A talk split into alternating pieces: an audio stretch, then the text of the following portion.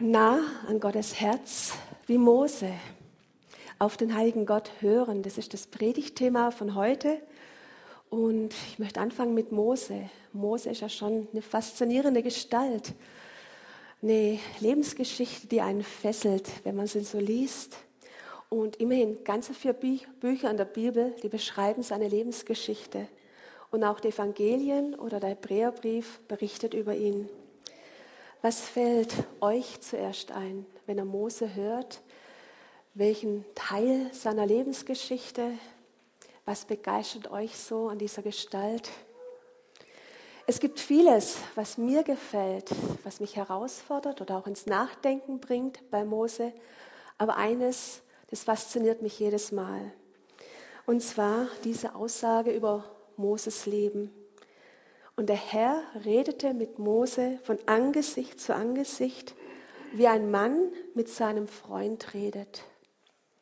Von Angesicht zu Angesicht, wie mit einem Freund. Ganz eng, miteinander vertraut. Der eine kennt den anderen, der andere kennt den, anderen, den einen. Wow. Mose in der Gegenwart Gottes, ganz nah an seinem Herz, an dem Herzen Gottes, der so gewaltig und so herrlich und so mächtig und so wunderbar, so ganz anders ist, als man sich das vorstellen kann. Mose ganz nah am Herzen Gottes, auf den heiligen Gott hörend, vertraut mit ihm und auch ständig im Gespräch mit ihm. Und da möchte ich eigentlich auch sein. So wie Mose, ganz nah am Herzen Gottes, das möchte ich auch so erleben, dieses Gespräch, mit ihm zu reden und vor allen Dingen ihn zu hören. Aber ich merke auch, dass das so ein eigentlich bei mir mitschwingt. Kann ich das? Darf ich das? Will ich das?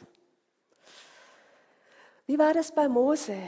Zunächst einmal ganz unerwartet, mitten im Alltag, als er seine Schafe hütet, besser gesagt die Schafe seines Schwiegervaters in der Wüste. Da sieht er diesen brennenden Dornbusch, der nicht verbrennt. Und Gott, der plötzlich dort mit ihm redet, sich ihm vorstellt und sagt, ich bin, der ich bin. Ich bin der Gott deines Vaters, der Gott Abrahams, der Gott Isaaks, der Gott Jakobs. Und ihn dann auch bei seinem Namen nennt, Mose. In dieser Begegnung mit Gott erhält er auch seine Berufung. Nun aber geh hin, denn ich will dich zum Pharao senden, damit du mein Volk, die Söhne Israel aus Ägypten herausführst. Zwei Kapitel dauert dieses Gespräch, das Gott mit Mose hat. Und es braucht viele Ermutigungen und auch klare Aufforderungen von Seiten Gottes, damit Mose endlich geht. Und daraus hat sich ein andauernder Dialog entwickelt. Ganz oft heißt es, der Herr sprach mit Mose, Mose wandte sich an den Herrn, Mose schrie zum Herrn, Gott aber sprach zu Mose, Mose schrie zum Herrn, Gott, äh, Mose redete mit Gott immer wieder. Wie das wohl so war, ich hätte es gern miterlebt. Ich hätte Mose gern gefragt, Mose, wie ist denn das, wenn Gott mit dir redet? Hörst du ihn mit einer lauten Stimme oder wie ist das so? Ich merke nur, dass so eine Sehnsucht in mir, dieses Reden, dieses im Gespräch mit Gott sein, auch so zu erleben, wie das Mose erlebt hat. Ich rede mit Gott, ja, ich tue es, wenn ich, wenn ich bete. Aber oft ist mein Gespräch ziemlich einseitig. Ich rede und er hört zu. Aber andersrum, manche von euch kennen ja diesen Sketch mit dem Vater Unser, wo jemand das Vater Unser betet und Gott dann versucht, mit ihm zu reden. Und er dann sagt, Herr, unterbrich mich nicht, ich bete. Wie ist das bei mir? Wie ist es bei uns beim Beten? Rede ich nur oder höre ich auch? Dass Gott mir antwortet, das hat er in der Bibel zugesagt. Im Alten Testament und auch im Neuen Testament. Jesus sagt, meine Schafe hören meine Stimme und ich kenne sie und sie folgen mir. Also dieses Hören Gottes ist uns zugesagt, dass wir Gott hören werden. Aber wie geschieht es? Wie höre ich denn seine Stimme? Ich habe Gott noch nie mit einer konkreten Stimme zu mir reden gehört, so mit einer lauten Stimme, wie ihr mich jetzt hört, habe ich nicht. Aber ich weiß, dass es Menschen gibt, vielleicht auch einige unter euch, die das schon erlebt haben. Aber ich merke, dass Gott mit mir redet durch sein Wort oder wenn ich in der Predigt zuhöre oder durch Gedanken, die mir kommen oder durch die Schöpfung. Und wo ich noch Relais unterrichtet habe in der Schule, da war das auch immer Thema. Wie redet denn Gott mit dem Menschen? Wie kann ich ihn hören? Und am Anfang haben die Schüler immer gesagt, ach, es geht doch gar nicht, Gott kann doch nicht reden. So wie es Silke von auch gesagt hat, so von Angesicht zu Angesicht, das geht doch irgendwie nicht, ich kann doch Gott nicht sehen. Und dann haben wir uns auf die Suche gemacht, wie Gott redet. Haben in der Bibel nachgeguckt und haben gemerkt, Gott redet auf so viele unterschiedliche Arten und Weisen. Manchmal erscheint er Menschen, so wie er Mose erschienen ist. Manchmal sind es Worte oder Gedanken, die man hört.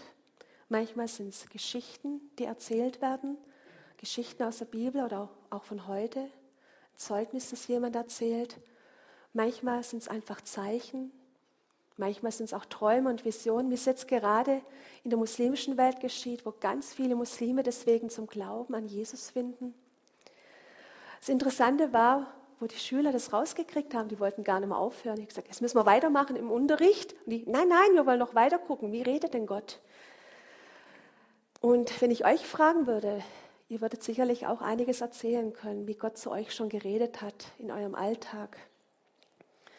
Aber nochmal zurück zu Mose. Wie hat er das gemacht? Und was kann ich mir von ihm abschauen? Was kann ich von ihm lernen? Wie kann ich auf den heiligen Gott hören? Und es fängt einfach an mit Gott hören. Zum einen hat Mose ganz oft das im Alltag erlebt. Er hat mit Gott geredet und er hat ihn gehört. Aber gibt es auch noch die anderen Stellen. Mose, der wartet, der die Stille sucht, der ganz bewusst auch in der Gegenwart Gottes ist und wartet. Und nicht nur fünf Minuten, sondern länger. Und immer wieder heißt es auch, Mose stieg auf den Berg. Er hat einen besonderen Ort aufgesucht, einen einsamen Ort, wo er Gott hören konnte. Das heißt, raus aus dem Hamsterrad des Alltags, raus aus der Hektik und der Betriebsamkeit und auch mal ganz bewusst innezuhalten, einfach zu sein. Nicht nur Gott zuzutexten, sondern auch mal zu schweigen, einfach vor ihm zu sein. Und das möchte ich euch jetzt einladen zu tun in die Stille vor Gott zu kommen. In den letzten Wochen habe ich das immer wieder ausprobiert. Ich habe dieses Buch von Johannes Harder gelesen, einfach Gebet, und da war als erste Gebetsübung mal drin, einfach 15 Minuten mal vor Gott sein. Sich nicht ablenken zu lassen, einfach mal nur zu sein. Gedacht, oh, 15 Minuten ist ganz schön lang. Habe mein Handy gestellt, so. Am Anfang habe ich dann immer geguckt, oh, immer noch so viel. Oh, okay, nee, ich soll ja nicht gucken, ich soll mich ja nicht ablenken lassen. Okay, hier bin ich Gott, ich möchte vor dir sein. Und das Faszinierende war, weil ich das ein paar Mal ausprobiert habe, ich habe angefangen, diese Zeit zu genießen, einfach zu sein, ohne erst mal zu reden. Manchmal sage ich einfach nur, hier bin ich Gott. Du weißt, was war, ich gebe es dir und dann bin ich vor Gott. Und das ist ungewohnt dieses Schweigen und nicht Gott zuzutexten, obwohl er uns gerne zuhört. Ja, es ist nicht immer einfach, in diese Stille zu kommen. Und manchmal hilft es, wie ich schon gesagt habe, zu sagen, hier bin ich Gott. Und ich gebe dir jetzt alles, was mich bewegt und beschäftigt, ab. Manchmal hilft es einfach auch ein Lied zu singen. Und das wollen wir jetzt tun, wenn wir jetzt gleich mal versuchen, nicht 15 Minuten, aber fünf Minuten in der Stille vor Gott zu sein. In der Stille angekommen. Ich weiß nicht, wie es euch gegangen ist, ob euch viele Gedanken durch den Kopf geflitzt sind oder ob ihr wirklich einfach vor Gott sein konntet. Mose, der ist in dieser Stille vor Gott angekommen, der Gegenwart des heiligen Gottes ganz nah in seinem Herzen. Er war es gewohnt und so konnte er Gott hören. Ganz egal, ob im Alltagstrubel, wenn er mit dem Volk Israel unterwegs war in der Wüste, oder in ganz besonderen Zeiten, wie zum Beispiel am Berg Sinai, als Gott mit dem Volk Israel seinen Bund geschlossen hat und die zehn Gebote überreicht hat. Das war ja eine ganz besondere Zeit. Oder kurz darauf, als Mose weitere Gebote und Anweisungen von Gott erhält. Und ich lese aus 2. Mose. Dann stieg Mose den Berg hinauf. Die Wolke verhüllte den Gipfel und die Herrlichkeit des Herrn kam auf den Berg Sinai herab. Für die Israeliten sah es aus wie ein loderndes Feuer auf dem Berggipfel. Sechs Tage lang blieb der Berg so von der Wolke verhüllt. Dann rief der Herr am siebten Tag aus der Wolke heraus zu Mose, zum, äh, Mose zu sich. Jetzt ging Mose mitten in die Wolke hinein und stieg auf den Gipfel des Berges hinauf.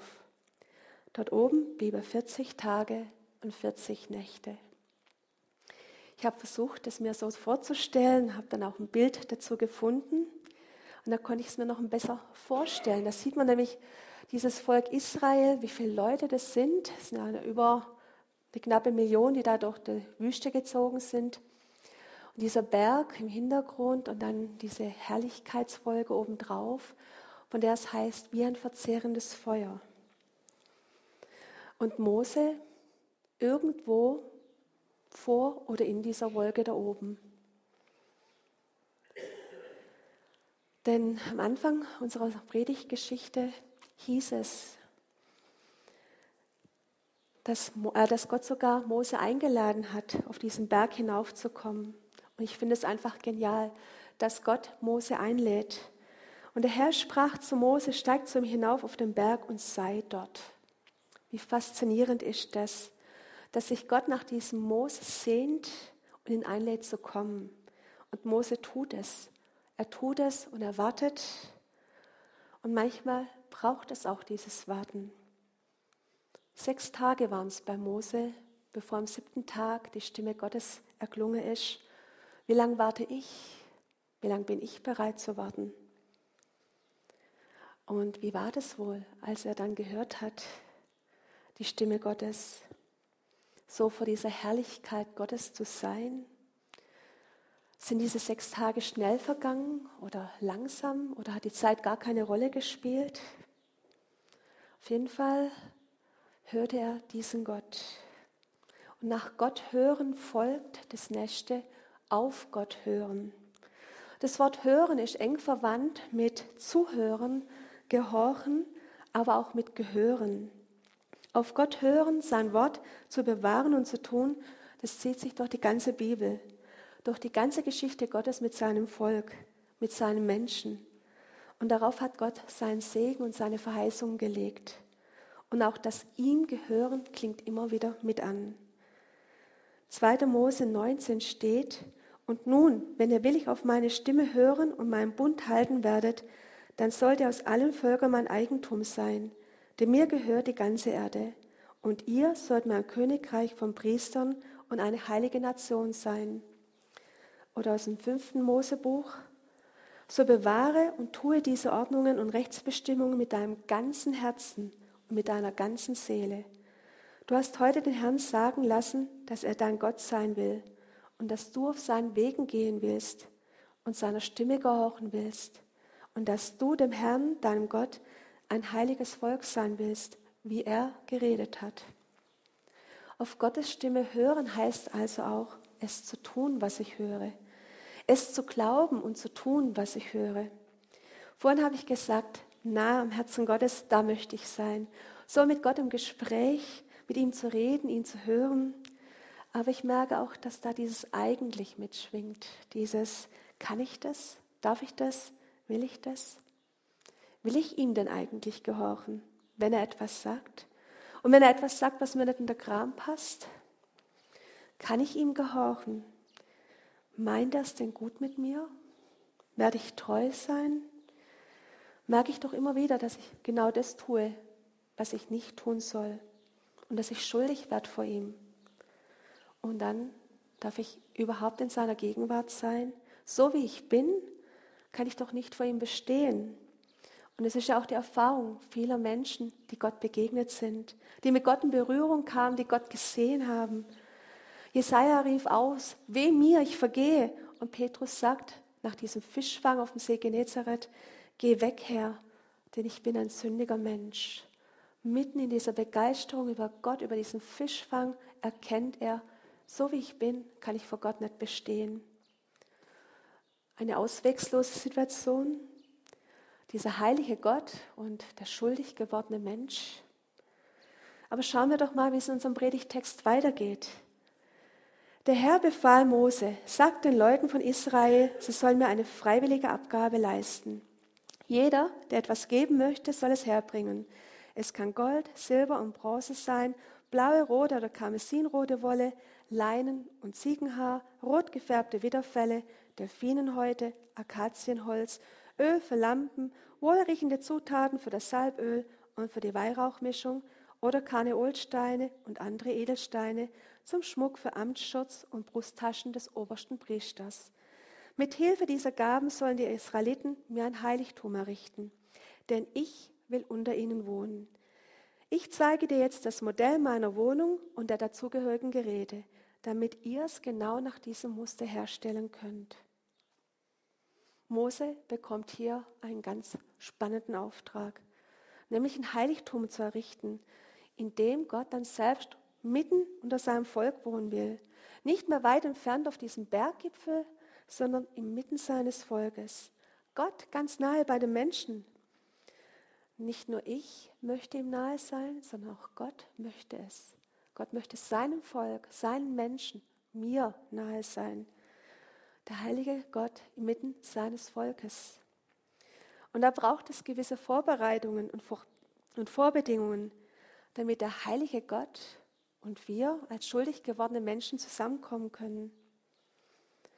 Mose soll vom Volk ein freiwilliges Opfern einsammeln. Mit dem soll dann die Stiftshütte errichtet werden. Die Stiftshütte steht für das, was Gott, dass Gott unter seinem Volk wohnen will. Ihre Einrichtung, die wird in den nächsten Kapiteln ausführlich beschrieben, im zweiten Mosebuch. Und sie verdeutlicht den Weg in die Gegenwart Gottes. Da gibt es einen Brandopferaltar, den Räucheraltar und am Schluss im Allerheiligsten die Bundeslade, die auch der Gnadenkron Gottes genannt wird. Und diese Sachen stehen für Opfer, Gebet und die Kraft des vergossenen Blutes, was dann viele Jahre später auch in Jesus zur Veränderung kommen wird. Und da komme ich zu meinem dritten Punkt. Nach Gott hören, auf Gott hören, kommt jetzt auf den heiligen Gott hören. Hier komme ich mit dem eigentlichen Wesen Gottes in Berührung, mit seiner Heiligkeit, die mein Denken und mein Verstehen so völlig übersteigt. Mit seinem Wesen, das viel mehr ist als Liebe, Erbarmen, Trost und Güte. Diese Seiten Gottes sind uns so vertraut. Sie sind so wohltuend, so befreiend. Und sie stimmen ja auch. Aber Gott ist so viel mehr. Er ist heilig. Er ist vollkommen, ganz, gut in einem Wort, er ist anders. Gott ist anders. Das zeigt sich zum Beispiel auch darin, dass dieses Wort Gott ist Liebe nur zweimal in der ganzen Bibel drin vorkommt, aber Gott ist heilig über 950 Mal. Also es gibt uns einen deutlichen Hinweis auf dieses Wesen Gottes, auf seine Heiligkeit. Wäre er nicht heilig, also vollkommen rein, heil, ganz, dann müssten wir damit rechnen, dass Gott nicht treu ist, dass er nicht zu seinem Wort steht und dass er manchmal Hintergedanken hat. Er braucht mich nicht, denn er ist vollkommen. Er genügt sich völlig selbst. Aber er hat sich entschieden, bei uns sein zu wollen, mit mir was zu tun haben zu wollen. Und das ist unserem Denken so fremd. Unsere menschliche Liebe, das ist immer irgendwie eine Reaktion auf Handeln, auf irgendetwas, was wir erlebt haben. Und Gott ist da ganz anders. Und ohne diese Andersartigkeit Gottes, diese Heiligkeit, wäre er nicht Gott. Und das ist das Geheimnisvolle und das Faszinierende an ihm. Edith Stein, eine Philosophin, hat es so ausgedrückt auf ihrem Weg der Gottessuche. Je höher die Erkenntnis ist, desto dunkler und geheimnisvoller ist sie. Desto weniger ist es möglich, sie in Worte zu fassen. Der Aufstieg zu Gott ist ein Aufstieg ins Dunkel und Schweigen. Und so geht es mir mit der Heiligkeit Gottes. In den letzten Wochen habe ich mich damit mehr auseinandergesetzt. Ich habe versucht, sie zu verstehen, sie zu begreifen, sie zu beschreiben und ich merke, dass meine Worte gar nicht ausreichen, dass ich es nicht fassen kann. dass ich immer wieder an die Grenzen meiner Vorstellungskraft komme, meiner Erklärungsmöglichkeiten. Und es ist auch gut so, denn sonst wäre Gott nicht Gott, wenn ich ihn begreifen könnte, wenn ich ihn verstehen könnte, wenn ich das, was er ist, erklären könnte. Wenn ich versuche, Gott an meine Vorstellungen und an das Denken meiner Zeit anzupassen, dann stehe ich in Gefahr, das Staunen über diesen heiligen, schrecklich schönen Gott zu verlieren. Dann verliere ich seine Heiligkeit aus dem Blick und die Ehrfurcht vor ihm. Und übrig bleibt ein langweiliger, erklärbarer Gott. Und dieser Gott ist dann nicht mehr heilig. Und dieser Gott ist kein verzehrendes Feuer mehr, nicht mehr absolut faszinierend. Denn dann vergesse ich ihn irgendwann, werde ich gleichgültig. Und vielleicht ist das auch der Grund, warum Menschen nach einer anfänglichen Begeisterung von Gott, wo sie seine Liebe gespürt haben, seine Nähe gespürt haben, Gott den Rücken zuwenden, weil sie ihn in seiner Heiligkeit noch nicht erlebt haben. Die Begegnung mit dem heiligen Gott führt in die Anbetung. Rainer Harter, der Leiter vom Gebetshaus in Freiburg, der hat sich da schon viele Gedanken dazu gemacht und ich habe jetzt einfach noch ein paar Gedanken zum Schluss, die mich zum Nachdenken gebracht haben, die aber in mir auch eine Sehnsucht geweckt haben, diesen heiligen Gott noch mehr kennenzulernen, mich nach diesem heiligen Gott auszustrecken. Unsere Anbetungszeiten im Gottesdienst oder auch zu Hause zeigen unser Verständnis von der Heiligkeit. Je geringer unser Verständnis von der Größe Gottes und der Heiligkeit, desto weniger Ehrfurcht ist spürbar und sichtbar. Wer behauptet, im Lobpreis Gott zu begegnen, der müsste von seiner Schönheit und Heiligkeit tief getroffen, erschrocken und zugleich voller Dankbarkeit sein, als Mensch überhaupt vor ihm stehen zu können. Warum etwa fallen die Ältesten in der Offenbarung vor dem Thron auf ihre Knie und werfen ihre Kronen nieder? Während wir in der Anbetung oft zwischendurch auf unseren Smartphones die E-Mails checken oder die WhatsApp-Nachrichten? Oder haben wir uns heute an einen so lieben Gott gewöhnt, dass seine Gegenwart gar keine Reaktion mehr in uns auslöst? Oder vielleicht sind wir gar nicht bereit, ihn so zu sehen, wie er wirklich ist, weil seine Heiligkeit uns mit unserer eigenen Unheiligkeit konfrontieren könnte. Dabei ist Gottes Heiligkeit wie ein Feuer, dem man nichts entgegenhalten können. Der Schrecken mit der Konfrontation mit dem Heiligen in der Begegnung mit Gott wird durch das große Fürchte dich nicht Jesu in ein lebensveränderndes Staunen über Gottes Schönheit umgewandelt. Der Schrecken mit der Konfrontation mit dem Heiligen in der Begegnung mit Gott wird durch das große Fürchte dich nicht Jesu in ein lebensveränderndes Staunen über Gottes Schönheit umgewandelt.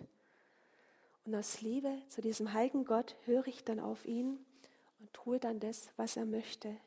Und dann bin ich auch nah in seinem Herzen, wie Mose im Hören auf den heiligen Gott. Ich möchte euch jetzt einladen, noch ein Gebet zu sprechen und dann Gott anzubeten.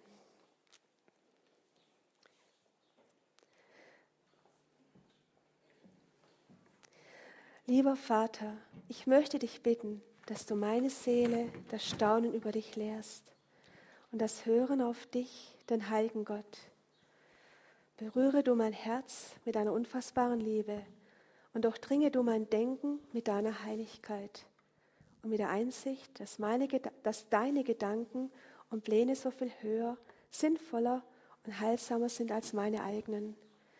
Wege du in mir die Gottesfurcht, die mich ein Leben in deiner Nähe suchen lässt. Wecke du in mir diese Faszination, die mich ein Leben nach deinem Herzen führen lässt. Lass mich neu staunen über deine Schönheit und Größe, über deine Pracht und Heiligkeit.